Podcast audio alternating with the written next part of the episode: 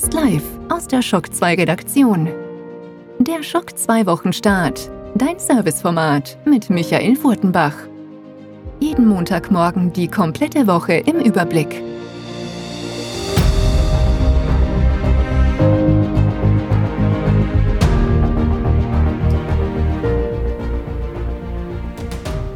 Guten Morgen und hallo, willkommen bei einer neuen Folge des Schock 2 Wochenstarts. Was für eine Woche liegt hinter uns und auch jetzt noch, wenn ich aufnehme, startet in Kürze der vierte Comic-Con-Tag in San Diego und die Comic-Con 2019 hatte es in sich. Wer auf Shock 2 die letzten Tage unterwegs war, ist wahrlich erschlagen worden mit neuen Ankündigungen, Trailern und viel mehr aus allen Bereichen, aus Videospiel, vor allem aber aus Film- und TV-Serien, aber natürlich aus dem Comic-Bereich auch. Ich sag's gleich dazu, dieser Wochenstart wird ein bisschen länger dauern. Wir haben aus Anlass der Comic-Con nämlich die Top 10 aufgeblasen auf Top 20, weil einfach so viel los war. Und wir auch wissen, dass einige von euch nicht auf die Shock 2 Webseite leider gehen, sondern sich nur den Podcast anhören. Und deswegen habe ich gesagt, okay, wir machen da einfach jetzt mal Top 20 und ja, schauen uns einfach an, welche Newsmeldungen in den letzten sieben Tagen euch am meisten interessiert haben. Ich muss mal dazu sagen, eben wie eingangs schon erwähnt, erst in einigen Stunden, also in vier, fünf Stunden geht eigentlich erst los, wieder in San Diego und der vierte Tag ist natürlich in dieser Sendung dann natürlich noch nicht drinnen. Dann geht's gleich weiter mit noch etwas Zusätzlichen in diesem Podcast, nämlich ein Audio-Review hat sich da hineingeschummelt.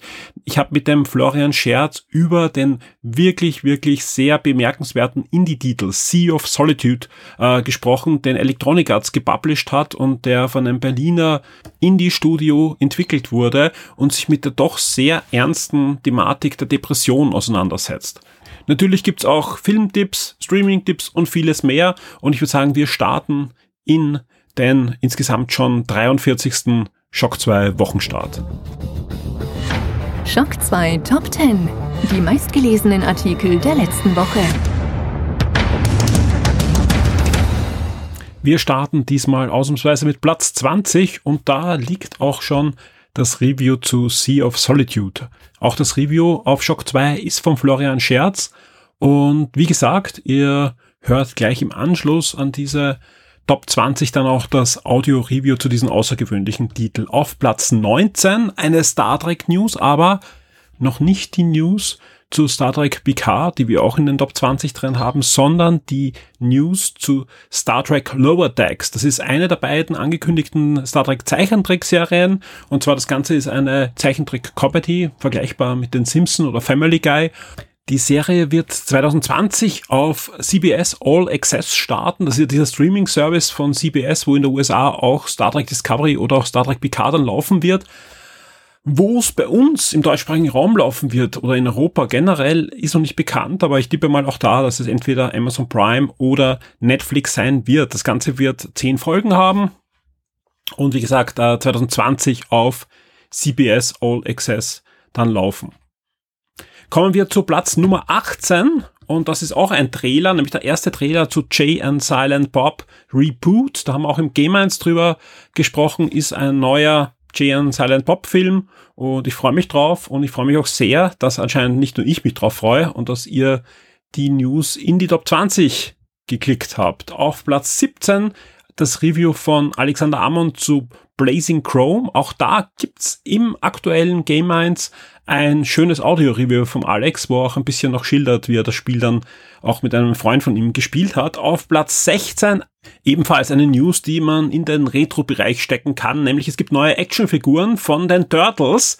Und das Besondere ist, diese neue Actionfiguren-Linie basiert auf Turtles in Time, das berühmte Arcade-Spiel, das 1991 in die Spielhalle kam und nachher auch für den Super Nintendo sehr gut umgesetzt wurde. Bekommt eigene Actionfiguren, ein bisschen mit Pixel-Look und auch sonst sehr, sehr charmant.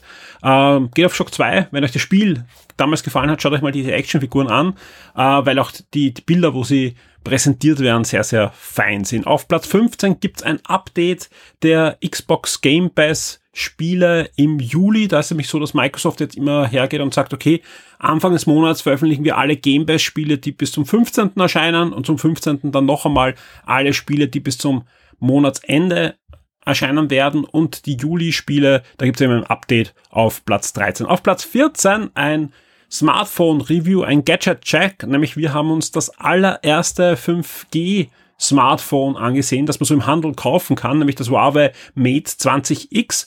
Und ja, da es auch in Wien noch kein 5G-Netz gibt, ja, haben wir unser Smartphone jetzt nicht im 5G-Netz angesehen, aber wir haben uns einfach angeschaut, was kann man mit diesen riesengroßen 7,2 Display so alles anfangen.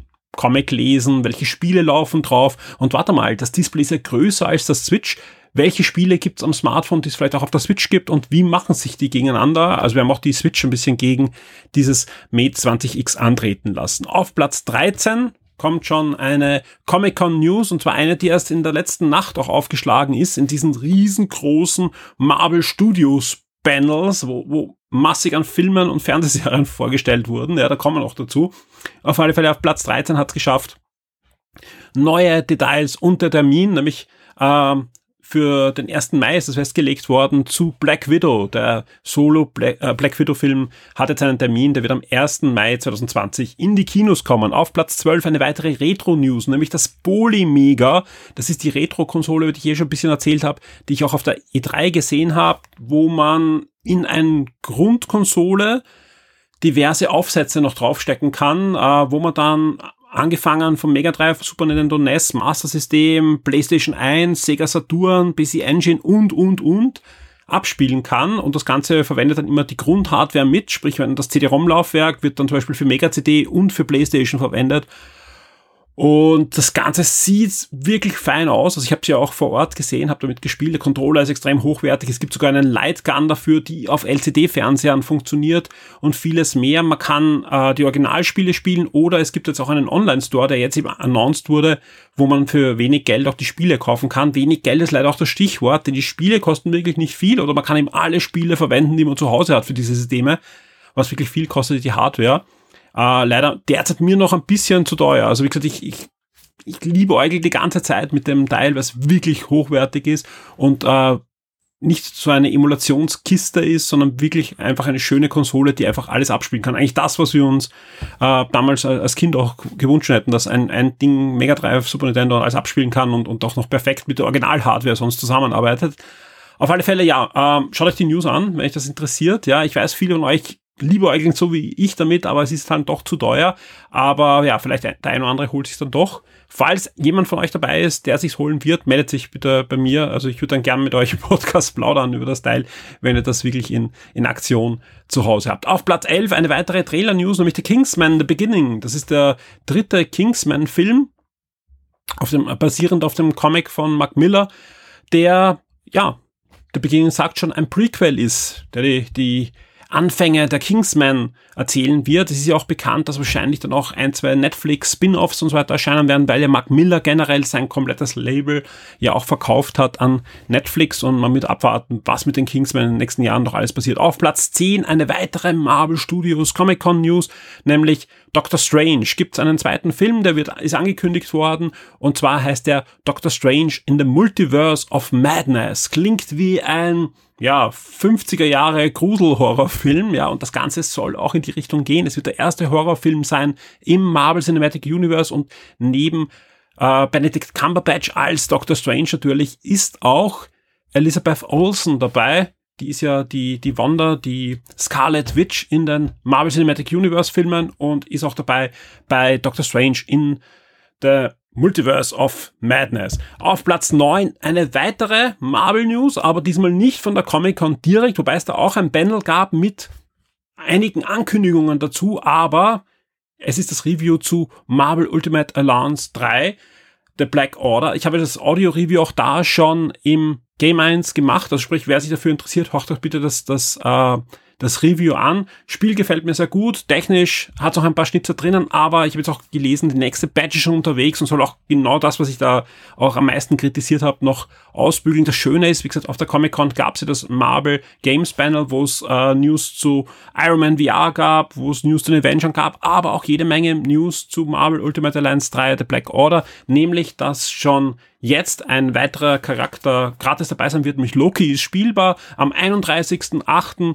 erscheint dann noch ein kostenloser DLC mit zwei X-Men und dann geht's schon los mit dem Season Pass, ja, wobei auch da erwähne ich es noch einmal, ja, auch wenn man sich den Season Pass nicht holt. Es ist genug Content dabei für, in dem Spiel und so wie es ausschaut, wird dieser Season Pass auch wirklich jetzt erst erstellt und bekommt dann eben zusätzliche Level und zusätzliche äh, Charaktere. Auf Platz 8 eine News äh, ist wahrscheinlich meine, meine heimliche, nein, nicht ganz heimlich, es ist meine Lieblingsnews wahrscheinlich zu dieser Comic-Con, obwohl ich mich sehr über viele Ankündigungen freue, die Marvel gemacht hat, ja, aber die BK News ist natürlich sensationell. Also der Trailer rockt, ja, ich habe es eh auch so im, im Titel geschrieben und ich, ich, ich war wirklich begeistert, auch wie der kurz nach 23 Uhr gestern aufgeschlagen ist. Und ja, schaut euch den Trailer an, denn Picard ist alles andere als allein, sondern jede Menge Gastauftritte sind entweder im Trailer zu sehen oder auch schon im Rahmen der Comic-Con auch angekündigt worden. Ja, also ja, wer sich gewünscht hat, dass da doch mehr Next-Gen drinnen ist, als am ersten Trailer es vermuten lässt, es ist mehr Next-Gen drinnen, als man vermuten kann.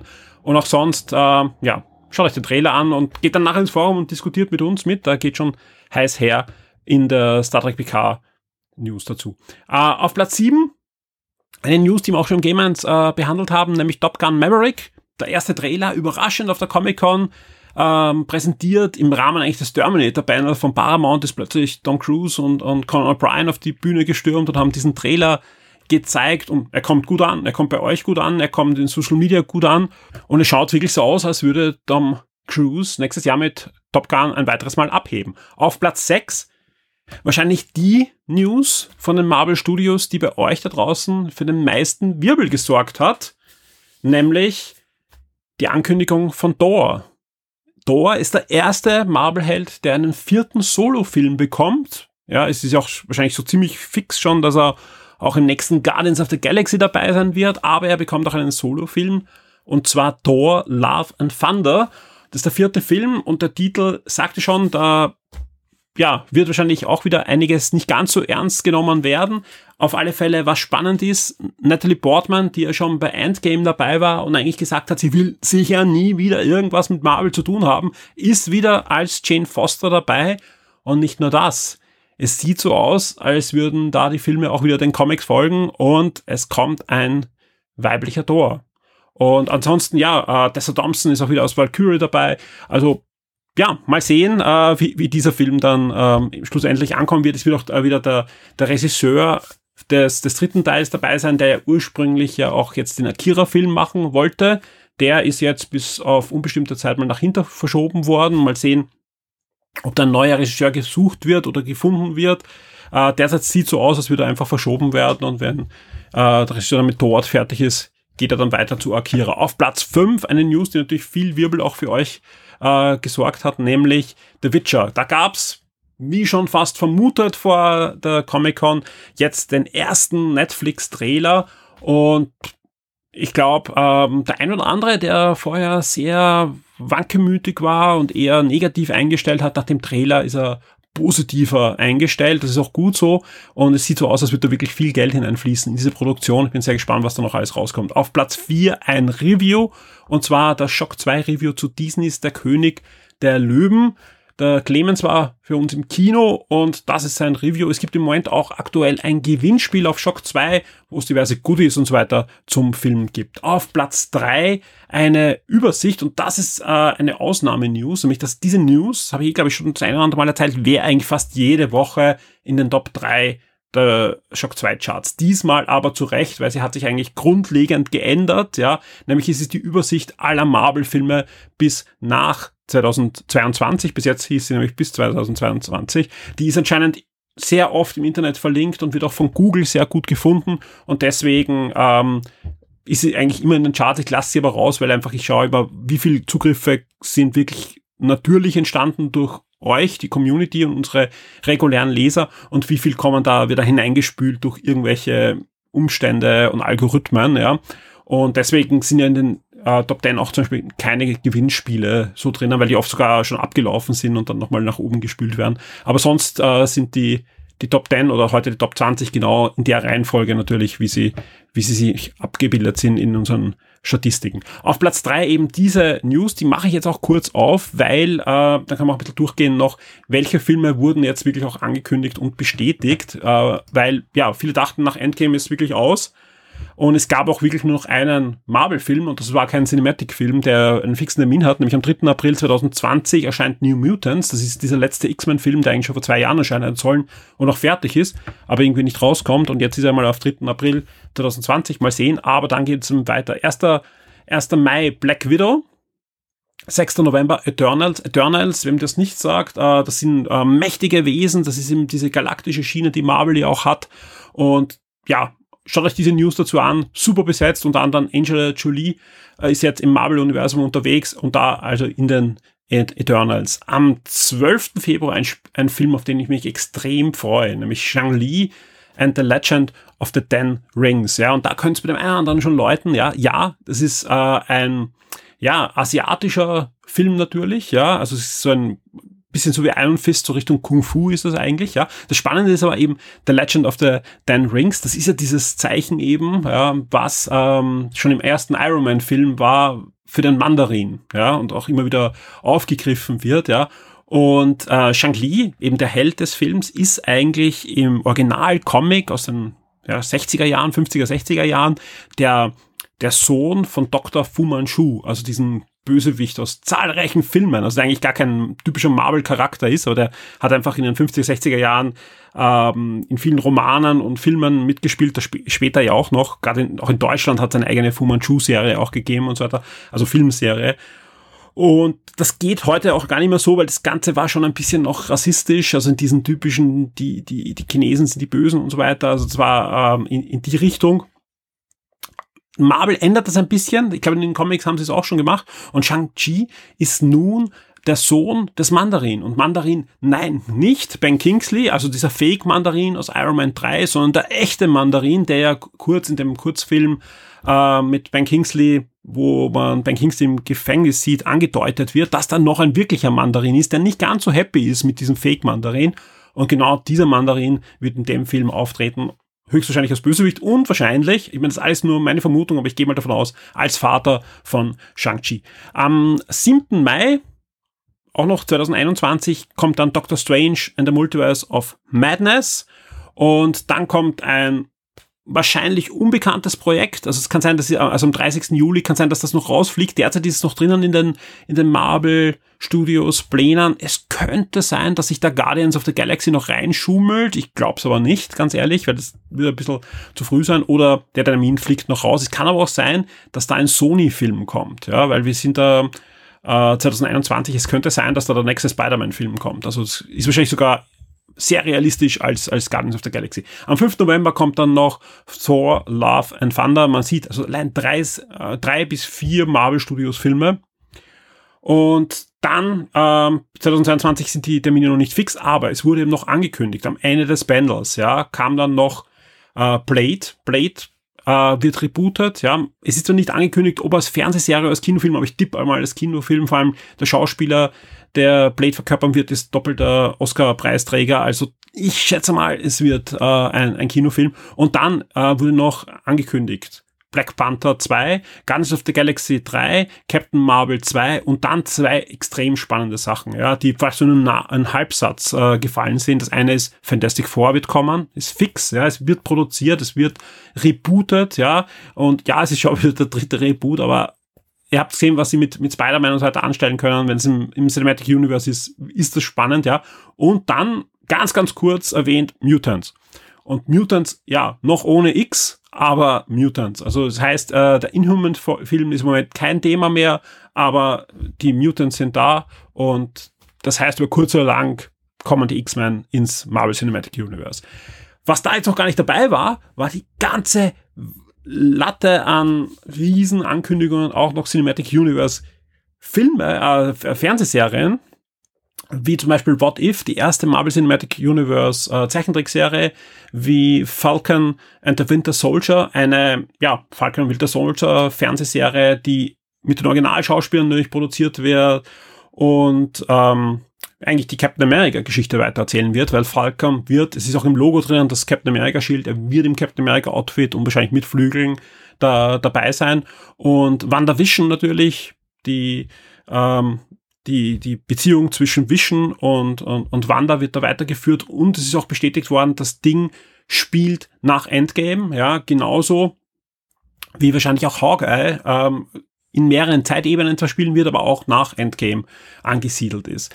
Also man sieht, da kommt einiges und last but not least Loki. Loki, die, die Loki-Fernsehserie ist jetzt auf Schiene mit äh, Tom Hiddleston und auch da wurde bestätigt, das spielt nach Endgame, aber äh, es ist der Loki, der in Endgame in die Vergangenheit reist. Sprich, es ist der böse Loki, dessen letzten Erlebnisse Avengers war und dass er von Hulk so richtig verprügelt wurde. Dieser Loki ist der Hauptdarsteller in Loki, der Fernsehserie. Was haben alle Fernsehserien gemeinsam? Sie laufen auf Disney Plus.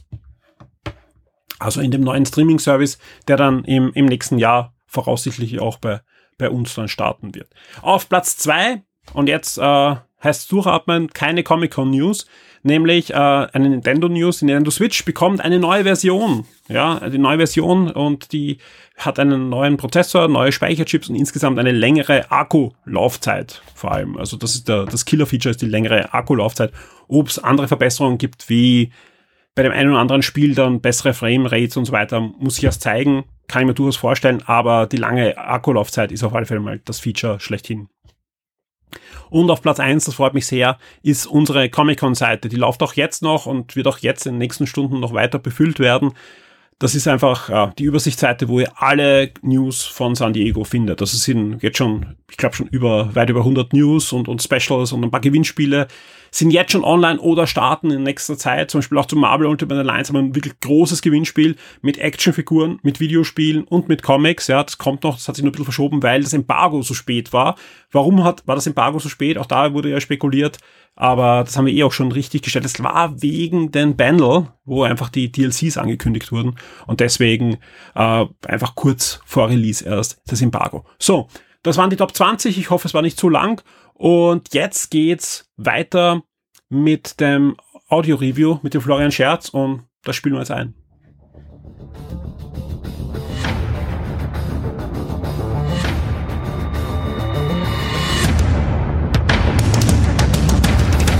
Ja, ich freue mich sehr. Bei mir in der Leitung ist wieder mal der Florian Scherz. Hallo Florian. Hallo allerseits. Wir haben einen tollen Anlass, dass wir miteinander plaudern im Podcast, nämlich du hast ein Review auf Shock 2 gerade veröffentlicht, nämlich Sea of Solitude. Und da bin ich sehr gespannt, was du drüber erzählst, ja. Äh, vielleicht, ja, machen wir das einfach ganz transparent, wie es zu diesem Gespräch kam. Ja, du hast mir das Review geschickt und äh, ich habe gesagt, einfach zurückgeschrieben, ich hoffe, du hast Spaß damit gehabt. Und du warst dann sehr verhalten und hast gesagt, ja, bei dem Thema Spaß ist so eine Sache, weil ähm, ja, es ist eigentlich ein, ein ein, ein ernster Anlass, der von dem Spiel als, als Hintergrund verwendet wird. Und es ist ja eines von diesen Electronic Arts Indie Games, die Electronic Arts seit ein paar Jahren als Publisher pusht. Ja, da gab es ja zum Beispiel im letzten Jahr äh, A Way Out und auf der E3 jetzt auch wieder neue Spiele angekündigt worden und, und anders als, als sonst, ja, wo Electronic Arts ja oft in der Kritik steht wegen Lootboxen und so weiter, sind ja die Indie Games durch die Bank eigentlich gut gewesen in den letzten Jahren und darum bin ich sehr gespannt, äh, was du über Sea of Solitude jetzt alles erzählen kannst. Ja, ich muss ja sagen, ich habe jetzt kurz geglaubt, du verkürzt die Einleitung und sagst, äh, wir, nein, nein, passt schon. äh, nein, ich habe nur kurz gedacht, du sagst, wir sind aus einem guten Anlass hier Depressionen. Äh, das wäre nämlich stark verkürzt gewesen, aber ja. es wäre natürlich richtig gewesen, ja. denn äh, Sea of Solitude ist ein Spiel über Depression. Und es ist ja auch wirklich ein, ein, ein wichtiges Thema, weil einfach ähm, ich glaube, ich, ich kenne so ziemlich niemand, der nicht in seinem Umkreis irgendwo nicht schon mal was damit zu tun gehabt hat, ja, wieder oft äh, verheimlicht oder irgendwie runtergeredet, aber ist einfach eine extrem ernstzunehmende Krankheit und jeder, der sich ein bisschen damit beschäftigt hat, weiß ja, dass das alles andere als lustig ist oder harmlos ist vor allem, ja.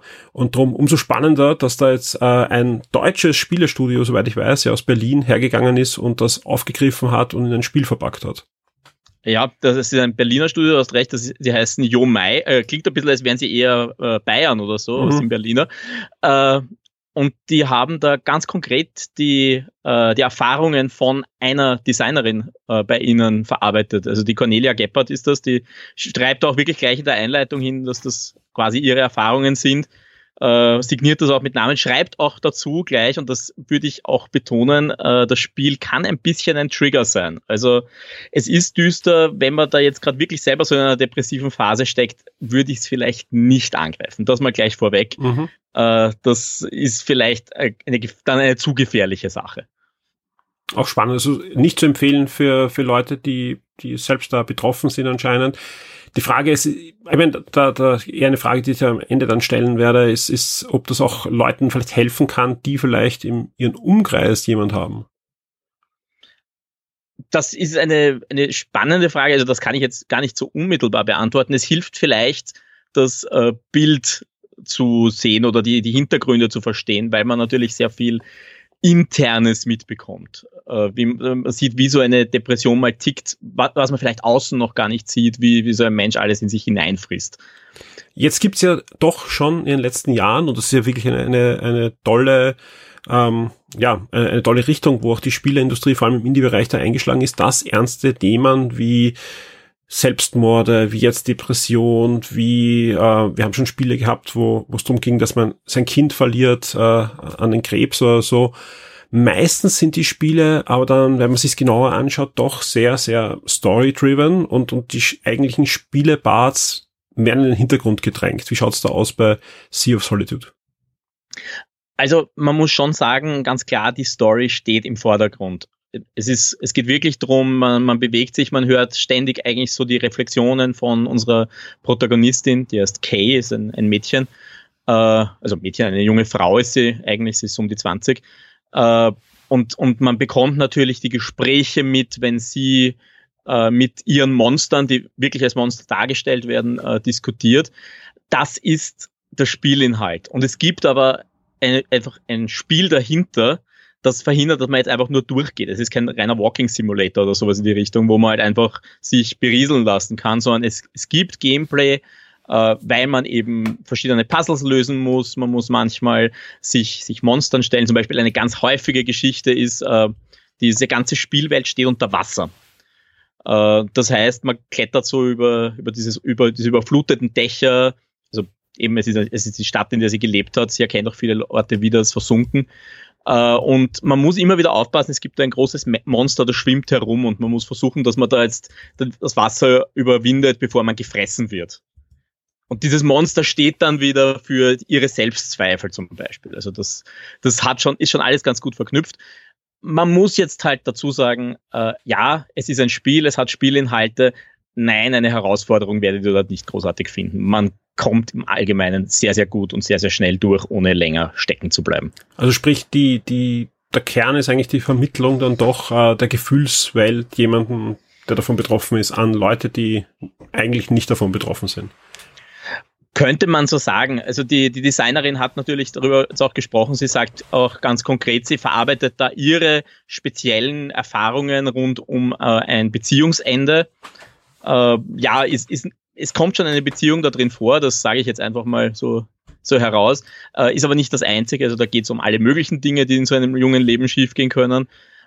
Und äh, es wird halt diese sehr spezielle Geschichte erzählt. Also es ist auch so, dass ich, ich finde jetzt, dass die, die Symbolik, die verwendet wird, kann man durchaus auf allgemein Depression verwenden. Also die Welt ist zum Beispiel immer sehr grau, dazwischen gibt es einzelne Lichtpunkte, dann kämpft man mal mit sich innerlich, um, um irgendwie wieder ein bisschen Licht reinzubringen, dann geht man weiter, ist aber wieder im Schatten und kommt nicht mehr raus. Äh, das ist schon sehr universell auf Depression anwendbar. Auf der anderen Seite eben diese Geschichte, die sie erzählt, diese, diese Ereignisse, die sie erzählt, sind sehr speziell. Und da muss man sich darauf einlassen können und sagen, okay, damit kann ich eine, eine Verbindung aufbauen oder ich kann es nicht. Das ist, äh, also es, es wird einem sehr wenig überlassen, dann im Endeffekt rein zu interpretieren. Ja, ich meine, das, das wäre auch zu vermessen, dass man, das ist ein Spiel und, und das kann jede Art von Depression, da gibt es ja auch nicht nur eine, sondern gibt es ja diverse Krankheitsbilder, die da äh, zuschlagen können, ja. Kannst du trotzdem mal kurz noch erzählen, ja, was ist es dann eine, für eine Art für ein Spiel? Ja, welche Aufgaben? Sind das Geschicklichkeitsaufgaben? Sind das Rätsel, die ich lösen muss, ja, um, um die Geschichte weiterzuführen? Kann man das vielleicht ein bisschen beschreiben? Ja, klar. Äh, also es ist so ein bisschen in Richtung eines Action-Adventures. Mhm. Also so optisch erinnert es mich manchmal in diesen bunten Sequenzen erinnert es mich manchmal ein bisschen an Wind Waker mit so einer verspielten, äh, bisschen comichaften Grafik, schon auch bunt. Und dann, dann wird es aber sehr schnell wieder düster und, und wird sehr schwarz. Schaut beides wunderbar aus optisch. Äh, man erkundet aus, aus Third Person, so klassische Action-Adventure-Perspektive, läuft man eigentlich durch die Gegend. Äh, die Puzzles sind zum Teil äh, einfach Punkte finden, diese Punkte äh, aktivieren äh, da heißt es dann oft Korruption lösen, heißt das dann oft. Da, da, nimmt sie das Böse aus diesem Punkt und packt sie in ihren eigenen Rucksack rein. Auch eine wunderbare Metapher natürlich. Mhm. Sie packt als alles, was alles Schlechte der Welt, packt sie in ihren Rucksack und der wird immer größer im Laufe des Spiels. Und da muss man Lichtstrahlen auf böse Monster äh, drehen oder durch einen Parcours durchkommen, wo einem Wind entgegenbläst, einfach auf einen Turm hinaufklettern äh, es gibt ein paar Begegnungen mit, mit Gegnern, die sind aber auch nicht mit, mit physischem Kampf zu bestehen, sondern da geht es um Ausweichen. Äh, also solche Puzzles. Ziemlich einfache Puzzles eigentlich, aber immer mit einem gewissen Hintergedanken. Jetzt gibt, ist immer schwer bei solchen ähm, ja, Spielen, die, die einfach eine Geschichte erzählen wollen, aber wir müssen es natürlich auch irgendwie bewerten. Du gibst 80 Prozent, ist doch eine, eine, eine tolle Wertung, ja. Äh, trotzdem die kurze Frage zumindest, ja, gibt es da irgendwelche Punkte, die dir gar nicht gefallen, die du vielleicht anders gemacht hättest, wo du sagst, hm, da ist man vielleicht einen Schritt zu weit gegangen oder, oder hat etwas nicht auserzählt oder gibt es technische Probleme?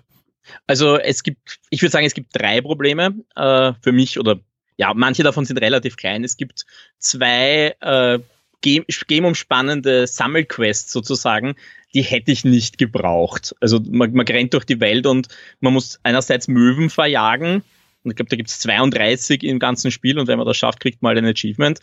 Äh, hätte ich jetzt nicht machen müssen. Äh, es gibt eine zweite Sammelquest, da muss man Flaschen sammeln, da sind dann Nachrichten drin. Das ist wenigstens ein bisschen mit ihrer Geschichte verknüpft, weil man herausfindet, was sie, äh, was sie so früher gemacht hat oder so kleine Anekdoten über ihr Leben.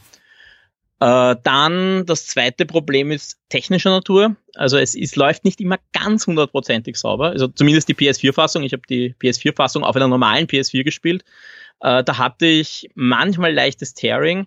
Äh, was mir mehr aufgefallen ist, war, waren Soundprobleme. Also mhm. wo, wo, was so ein bisschen klingt, wie wenn der, der Soundbuffer nicht rechtzeitig befüllt werden konnte. So ein äh, ja, ist, ist nicht schön, äh, hat aber lustigerweise atmosphärisch für mich manchmal so gewirkt, als wäre das jetzt Absicht. Also so, ich war da so in dem Spiel irgendwann drin, dass ich mir gedacht habe, hm, vielleicht wollen die mir damit was sagen. Äh, ich glaube, nein, es ist ein technisches Problem. Äh, ja, und das dritte ist, vielleicht geht man bei dieser Story manchmal ein bisschen zu sehr mit dem, mit dem Holzhammer äh, los, um sicherzustellen, dass die Spieler es auch wirklich völlig kapieren, welche Geschichte ich hier erzählen will. Äh, mein persönliches Beispiel ist eigentlich gleich die emotionalste Reise gleich am Anfang betrifft dieses erste Monster. Äh, ich fand, das war die schönste Geschichte, wie sie sich diesem ersten Monster, das, diese Monster, dieses Monster steht für jemanden, dem sie sehr wehgetan hat. Äh, und, und da habe ich mir dann schon gedacht beim Spiel, oh mein Gott, die, diese, diese Fetzen, die sie da erzählt, das führt sicher in eine totale Katastrophe. Und das war in meinem Kopf dann so viel schlimmer als die eigentliche Auflösung das wäre vielleicht schöner gewesen zum Teil, wenn es vager geblieben wäre. Mhm. Aber gut, das ist Interpretation. Äh, naja. Die Designer wollten einfach, äh, dass, dass das so erzählt wird und dass man dann am Schluss auch keinen Interpretationsspielraum mehr hatte. Ich glaube, manchmal wäre es schöner gewesen, nicht so sehr ins Detail zu gehen, sondern den Kopf, unseren Kopf, das alles fertig zu machen, fertig machen zu lassen. Wer soll sich das Spiel auf jeden Fall holen?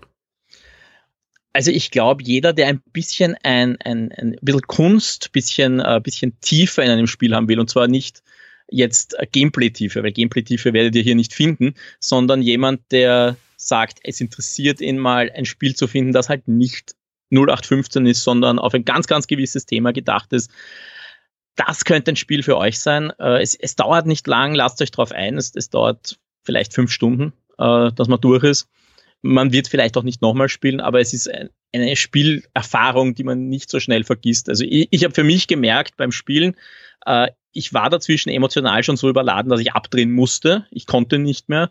Aber ich habe auch nicht aufhören können. Ich habe dann nach zehn Minuten wieder starten müssen, weil ich musste wissen, wie das weitergeht und wohin das führt. Äh, also das ist schon ein Spiel, auf das man sich einlassen muss, aber ein Spiel, das euch sehr viel geben kann und zeigen kann, was dieses Medium Spiele auch erreichen kann. Gibt es sonst noch was, was du erzählen möchtest, ja, bevor ich dich da. und, also, also, oft gibt es ja. so Punkte, die man die ganze Zeit im Kopf hat sagt, das muss man auch anbringen, weil. weil Nein, also ich möchte nur noch einmal betonen, es ist äh, atmosphärisch eben sehr dicht, es ist manchmal sehr schwer zu verarbeiten. Äh, da muss man halt, also ich, ich möchte die Warnung nochmal wiederholen, wenn ihr selber in irgendeiner bisschen depressiveren Phase seid, das könnte euch wirklich zu viel sein. Also äh, lieber damit Abstand, wenn man, wenn, wenn man mal eine Depression hatte irgendwann und man steht drüber, dann ist das Spiel kein Problem mehr. Ja? Also das, das, man muss es halt ein bisschen verarbeitet haben. Aber wenn man mittendrin ist, könnte es vielleicht zu viel sein und es könnte euch ein bisschen wahnsinnig machen. Äh, ja, und ein zweites Thema ist mir gerade noch eingefallen. Ha, ich habe doch noch was vergessen. Sehr gut. Äh, nämlich eine Sache, die mich ein bisschen gewundert hat. Äh, wir reden von einem deutschen Studio mhm. Und sie haben keine deutsche Sprachausgabe. Okay. Äh, sie haben eine englische Sprachausgabe, sie haben deutsche Untertitel. Aber lustigerweise, diese englische Sprachausgabe haben sie nicht etwa jetzt in England oder in Amerika aufnehmen lassen, sondern das waren zum Teil die Entwickler selber. Das heißt, die reden alle Englisch mit einem lustigen deutschen Akzent. Das ist eine spannende Designentscheidung. Also nicht, nicht, dass sie, man kann ich sagen, ja, äh, man will da jetzt kein Budget die Hand nehmen und, und kann so gut Englisch und, und macht das selbst und auch um da sich selbst einzubringen und, und vor allem, ähm, es gab auf der E3 immer wieder die Möglichkeit, auch äh, mit den Spieleentwicklern zu sprechen, die diese Indie-Spiele machen die, die sagen durch die Bank eigentlich, dass Electronic Arts sie extrem gut unterstützt. Ja, Electronic Arts sich kaum in die Designentscheidungen einmischt. Ja. Also alles, was man immer eben negative Energie an, an Elektronika schicken kann, habe ich eingangs erwähnt mit Lootboxen und so weiter. Bei den Indie-Games machen sie eigentlich alles richtig, was ein Publisher richtig machen kann. Also sie, sie stellen genug Geld zur Verfügung. Also ich kann mir auch gar nicht vorstellen, dass zum Beispiel Elektronika hat gesagt hat, hey, ihr müsst euch entscheiden, entweder Deutsch oder Englisch, ja, weil wenn man sich anschaut, auch äh, das Spiel aus dem letzten Jahr, da, das war extrem aufwendig und hat eine sehr, sehr lange äh, Entwicklungszeit gehabt, ja. Ich glaube, das war schon eine bewusste Entscheidung aus irgendeinem Grund. Also es ist spannend, aber also hätte ich, hätte ich, ich wäre davon ausgegangen, da gibt es eine deutsche Sprachausgabe. Gerade wenn eh die Spieleentwickler sie selber machen, ja. Ja, ja also, also ich glaube, die Hauptrolle spricht zum Beispiel die, die Lead-Animatorin aus okay. irgendeinem Grund. Also die, die dürfte sich da berufen gefühlt haben. Äh, ja, aber wie gesagt, es, es ist manchmal ein bisschen seltsam, weil man den Akzent natürlich durchhört. Mhm. Und man merkt es natürlich auch, dass das keine Profisprecher sind. Also sie sind nicht immer ganz so emotional, wie man sich jetzt vielleicht erwarten würde. Es ist, es ist wirklich okay, weil es atmosphärisch trifft es schon. Also die Atmosphäre passt im Gesamtfeld. Es ist jetzt nicht so, dass ich mir denke, oh mein Gott, die Sprachausgabe ist so furchtbar, das reißt mich völlig raus. Aber es ist auffällig. Es ist, es ist wirklich auffällig, wenn man diesen Akzent einfach hört. Sehr spannende Designentscheidung auf alle Fälle. Ja, es liegt vielleicht auch daran, äh, es ist, ich kann es nicht sagen, weil ich äh, nur ein einziges Mal in Berlin war. Angeblich ist viel von dieser Umgebung nach Berlin modelliert worden. Also viele Gegenden, in die man kommt, haben was mit Berlin zu tun. Mhm. Kann ich jetzt nicht beurteilen. Vielleicht haben wir da draußen Berliner Podcast-Hörer, die dann sagen, ja, das kenne ich wieder. Äh, Wäre natürlich ja. spannend, das, also ich hab, mal ich zu sagen. Ich habe jetzt auch in der Vorbereitung auf den Podcast habe ich das auch gelesen. Es scheint so zu sein, aber natürlich freuen wir uns da auch äh, auf, auf Feedback von Berliner Hörern auf, auf jeden Fall. Ja, trotzdem, dass da keine deutsche Sprachausgabe ist, ist sehr verwunderlich, aber äh, wir haben es auf alle Fälle erwähnt und es wird einfach irgendeinen Grund schon gehabt haben, dass sie gesagt haben, nein, sie wollen das einmal einsprechen mit, mit, mit englischen Stimmen. Ja, also ja. Ich, ich wüsste jetzt nicht wieso, das ist das Spannende. Ja. Äh, es, vor allem, es gibt auch noch so leichte Diskrepanzen manchmal, wo der Untertitel dann auf Deutsch was anderes sagt als der englische Text. Mhm. Äh, also ganz verstehe ich es nicht. Vielleicht aber, hat das eine externe Firma gemacht. Möglich, aber das würde Ihnen dann hoffentlich auch in, auffallen. In England. Ja, keine Ahnung. Also das, das verstehe ich nicht ganz, aber es ist, es ist wirklich kein, kein Dealbreaker. Ja. Äh, ja. Apropos Dealbreaker, muss ich auch noch kurz sagen, äh, für alle, die es am PC spielen wollen, ja, es, es ist ja ein Download-Spiel. Äh, am PC gibt es dieses Spiel nur auf Origin. Ich weiß, es gibt Leute, die haben ganz, ganz starke Meinungen, dass sie Origin nicht angreifen wollen. Dann müsst ihr entweder auf die PS4 oder auf die Xbox One gehen, weil am PC gibt es das natürlich nur auf Origin. Electronic Arts Spiel. Natürlich. Ja. Ein Action-Adventure von Yomai, äh, PS4, Xbox One, PC, hast du schon gesagt, auf Origin, ist schon seit circa zwei, drei Wochen erhältlich. Ja, kostet rund 20 Euro und du hast eh schon erwähnt, fünf Stunden, sechs Stunden Spielzeit und man ist genau, durch ja.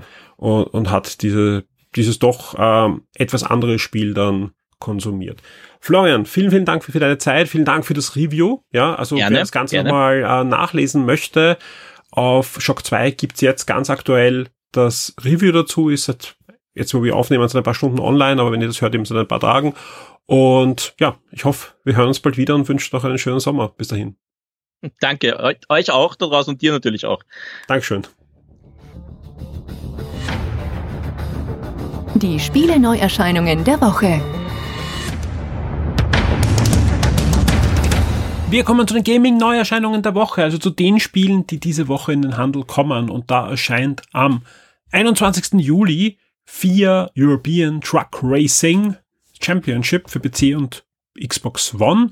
Und das gleiche Spiel erscheint dann auch noch am 26. Juli für die PS4 und für die Switch. Am 26. erscheinen sowieso noch einige Spiele, nämlich unter anderem Wolfenstein Youngblood für PC, PS4, Switch und Xbox One und auch Wolfenstein Cyberpilot VR. Das ist die VR-Auskopplung. Eigentlich im Großen und Ganzen ein Lightgun-Shooter, also ein Rail-Shooter mit einem Mech. Und das Ganze erscheint für PC und PlayStation VR. Dann erscheint am 26. noch Killer Kill für PC, PS4 und Switch, ein Beat'em Up. Und auch noch Fire Emblem Free Houses. Zu Fire Emblem Free Houses haben wir einen sehr ausführlichen Beitrag auch in der aktuellen Game-Einsendung, die erst vor kurzem, also am Samstag erschienen ist. Also wer es noch nicht gehört hat, hört auch die Game-Einsendung an. Das Shock 2 Review zum Nachlesen wird dann im Laufe der Woche zum Embargo auf Shock 2 aufschlagen. Ich glaube am Donnerstag ist da Embargo-Ende und wir werden das dann wirklich direkt zum Embargo-Ende für euch veröffentlichen. Die Shock 2 Kinotipps der Woche. allzu viel erscheint diese Woche nicht im Kino, aber etwas habe ich für euch, nämlich die drei Ausrufezeichen. Leider nicht die drei Fragezeichen, aber die drei Ausrufezeichen haben es zumindest jetzt ins Kino geschafft. Was sind die drei Ausrufezeichen? Das sind ja die, die weibliche Version der drei Fragezeichen, könnte man es im Großen und Ganzen sagen, ist auch vom gleichen Verlag. Und soweit ich weiß, die ersten Bücher beziehen sich auch ein bisschen auf die drei Fragezeichen, weil diese Mädchendetektive gerne die drei Fragezeichen lesen und so ähnlich ist das konstruiert. Auf alle Fälle, ich habe in letzter Zeit öfter Kontakt damit, weil meine Tochter das eine oder andere Hörspiel von den drei Ausrufezeichen gehört hat. Ich glaube, den Film werde ich noch nicht mit, ihr anschauen, weil es ist, glaube ich, so ab 10, 12 herum, also von, von der Thematik.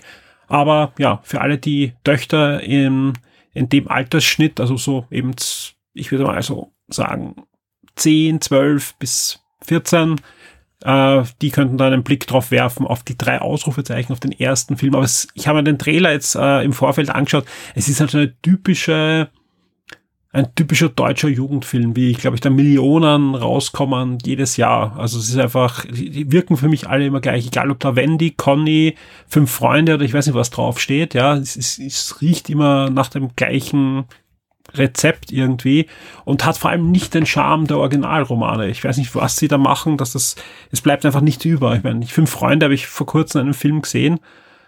Das, das wirkt halt nicht nach fünf Freunden. Aber egal. Ja, äh, auf alle Fälle, ich, ich habe leider sonst äh, gar keinen, keinen Kinotyp diese Woche, weil es ist wirklich, das Sommerloch hat im Kino zugeschlagen, keine großen Sommerblockbuster, das sind alle schon, glaube ich, erschienen. Und deswegen gehen wir ganz schnell weiter zu den Streaming-Tipps, weil da schaut es doch etwas besser aus diese Woche. Die Shock 2 Streaming-Tipps für Netflix und Amazon Prime Video. Wir starten mit Netflix. Am 24.07. erscheint eine Netflix Original Documentation und zwar Cambridge Analytics, großer Hack. Und da geht es natürlich, wie der Titel schon sagt, um Cambridge Analytics, sprich die Firma, die eigentlich Facebook hätte ruinieren sollen, aber heute redet keiner mehr drüber. Das ist die Firma, die sehr viele Daten aus den Nutzerkonten von Facebook über eigentlich einer legalen Schnittstelle, die Facebook zur Verfügung gestellt hat, abgezockt, abgesaugt hat, weil es einfach das Geschäftsmodell von Facebook ist. Und wie und warum und wo da die Problematik liegt, das erfährt man in dieser Dokumentation. Am 25.07. Another Life, ein eine neue Netflix Original Serie, die mir fast äh, ja, durch die Finger gerutscht wäre, wäre da nicht der ein oder andere im Forum gewesen, der da ein Topic aufgemacht hat und auch schon fleißig diskutiert. Es ist eine Science-Fiction-Serie, die Science-Fiction mit Horror mischt und das kann ja gut funktionieren. Ja, wir haben alle Alien oder Event Horizon gesehen, es gibt jede Menge ähm, Negativbeispiele. Mir fällt da nur mal ja, Nightflyers zum Beispiel ein, die äh, George R. R. Martin Serie, die alles andere war als ein Game of Thrones im Weltraum. Und Another Life möchte auch da ein bisschen was vom Kuchen haben. Der Plot klingt eh so, als hätte man schon drei oder viermal gesehen, heißt aber nicht, dass es kein guter Film sein soll.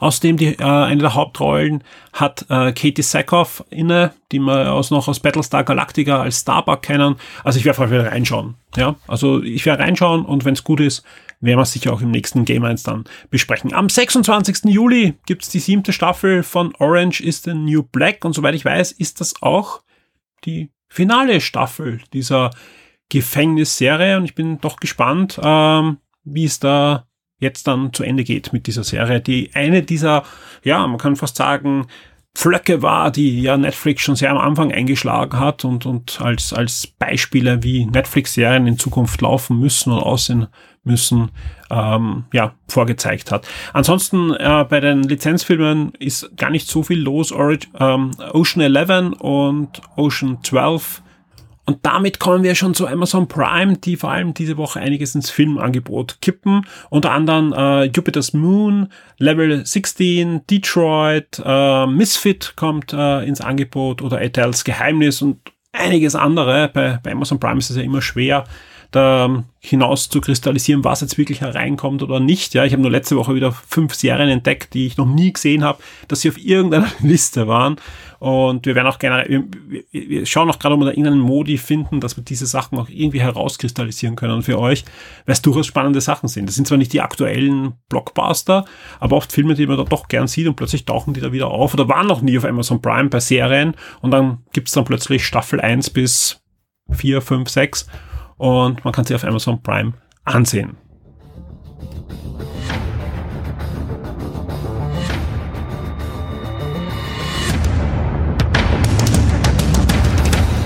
Wir sind am Ende dieser Sendung angelangt und in wenigen Stunden endet auch die San Diego Comic Con. Das heißt für mich, dass die zwei großen Events äh, des, des Frühsommers, die drei und die San Diego Comic Con, abgehakt sind. Wir werden noch einige Artikel in den nächsten Tagen herausschmeißen. Es ist noch nicht alles abgearbeitet, aber trotzdem heißt jetzt zum ersten Mal seit gut drei, vier Monaten durchatmen und ich hoffe sehr, dass ich einiges abarbeiten kann, das schon länger anliegt äh, bei Shock 2. Vor allem im Backend äh, sind ein paar Sachen, die jetzt äh, endlich fertig werden müssen, die ihr dann auch merkt mit neuen Features im Frontend. Im Forum habe ich heute Nacht zum Beispiel schon eine neue Suche eingebaut. Ihr könnt jetzt auch angeben, in welchem Bereich des Forum ihr sucht. Sprich, wenn ihr zum Beispiel nach Star Trek sucht, ja, könnt ihr angeben, wollt ihr Star Trek suchen bei Videospielen, bei Filmen, bei Serien oder bei Serien und Filmen und nicht bei, also ihr könnt wirklich jetzt genau einschränken, wo ihr sucht. Und das sind viele, viele Sachen. Also wir, wir, wir sagen ja immer, ihr könnt euch jederzeit bei uns melden mit Wünschen. Äh, das passiert auch. Vielen Dank dafür. Ja, also ohne, ohne diesen wichtigen Input könnte man Shock 2 auch gar nicht so weiterentwickeln. Ja, oft ist es nur so, dass ich halt schreiben muss, vielen Dank für die, für diese Anregung. Ja, ich kann es aber nicht gleich umsetzen, weil wir haben einfach nicht die Ressourcen, vieles umzusetzen. Vieles bleibt wirklich lange liegen.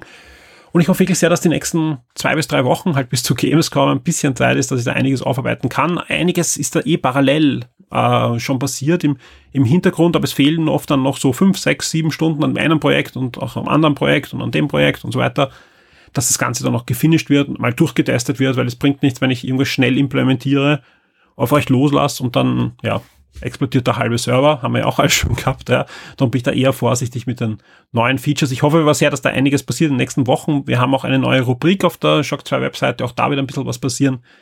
Es wird auch ein paar neue Gewinnspiele geben. Da sind einige liegen geblieben, auch ein paar VIP-Gewinnspiele. Ja, die Cyberbank-Jacke ist noch da und die wird demnächst rausgehen. Demnächst heißt wirklich sehr bald, das Gewinnspiel wird bis Mittwoch online stehen.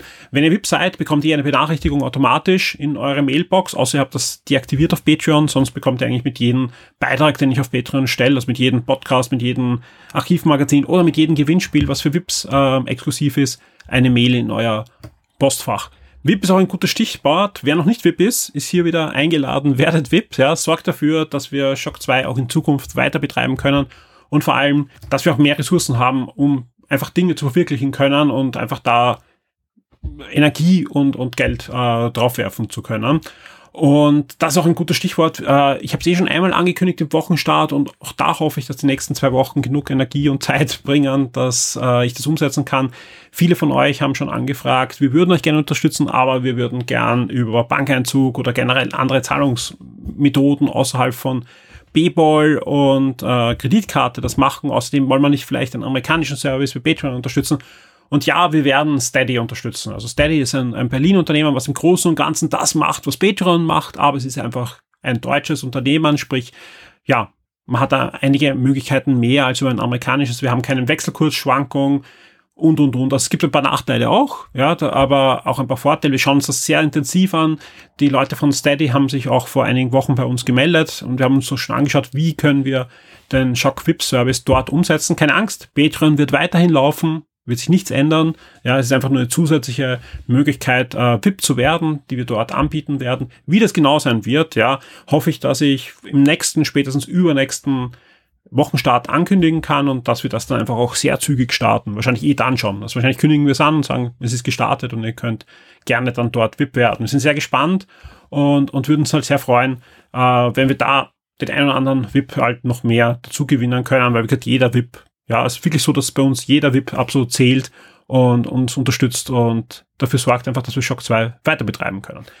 Vielen Dank fürs Zuhören. Ich hoffe, es war eine interessante Sendung für euch. Es tut mir leid, dass es ein bisschen länger war, aber ich sowohl, glaube ich, das Audio-Review mit Florian war für mich so spannend, dass ich gesagt habe, das haue ich gleich in den, in den Wochenstart, dass das nicht zu lang liegen bleibt, als auch natürlich äh, die Comic-Con, die wo für mich privat einfach einiges dabei war, wo ich mich sehr drüber freue, aber ich glaube auch für, für euch da draußen. Also wir haben natürlich nicht alles in diese Sendung reinpacken können. Geht einfach auf Shock 2, klickt auf den Comic-Con-Button, der wird auch die ganze Woche aktiv sein. Die Seite gibt's natürlich danach auch noch, aber den, den Button auf der Startseite werden wir irgendwann entfernen und schaut euch einfach durch, ob da was für euch dabei ist, aber ich bin mir nicht sicher, für jeden Geschmack ist da irgendeine Ankündigung dabei und wir haben eigentlich nur an der Oberfläche kratzen können.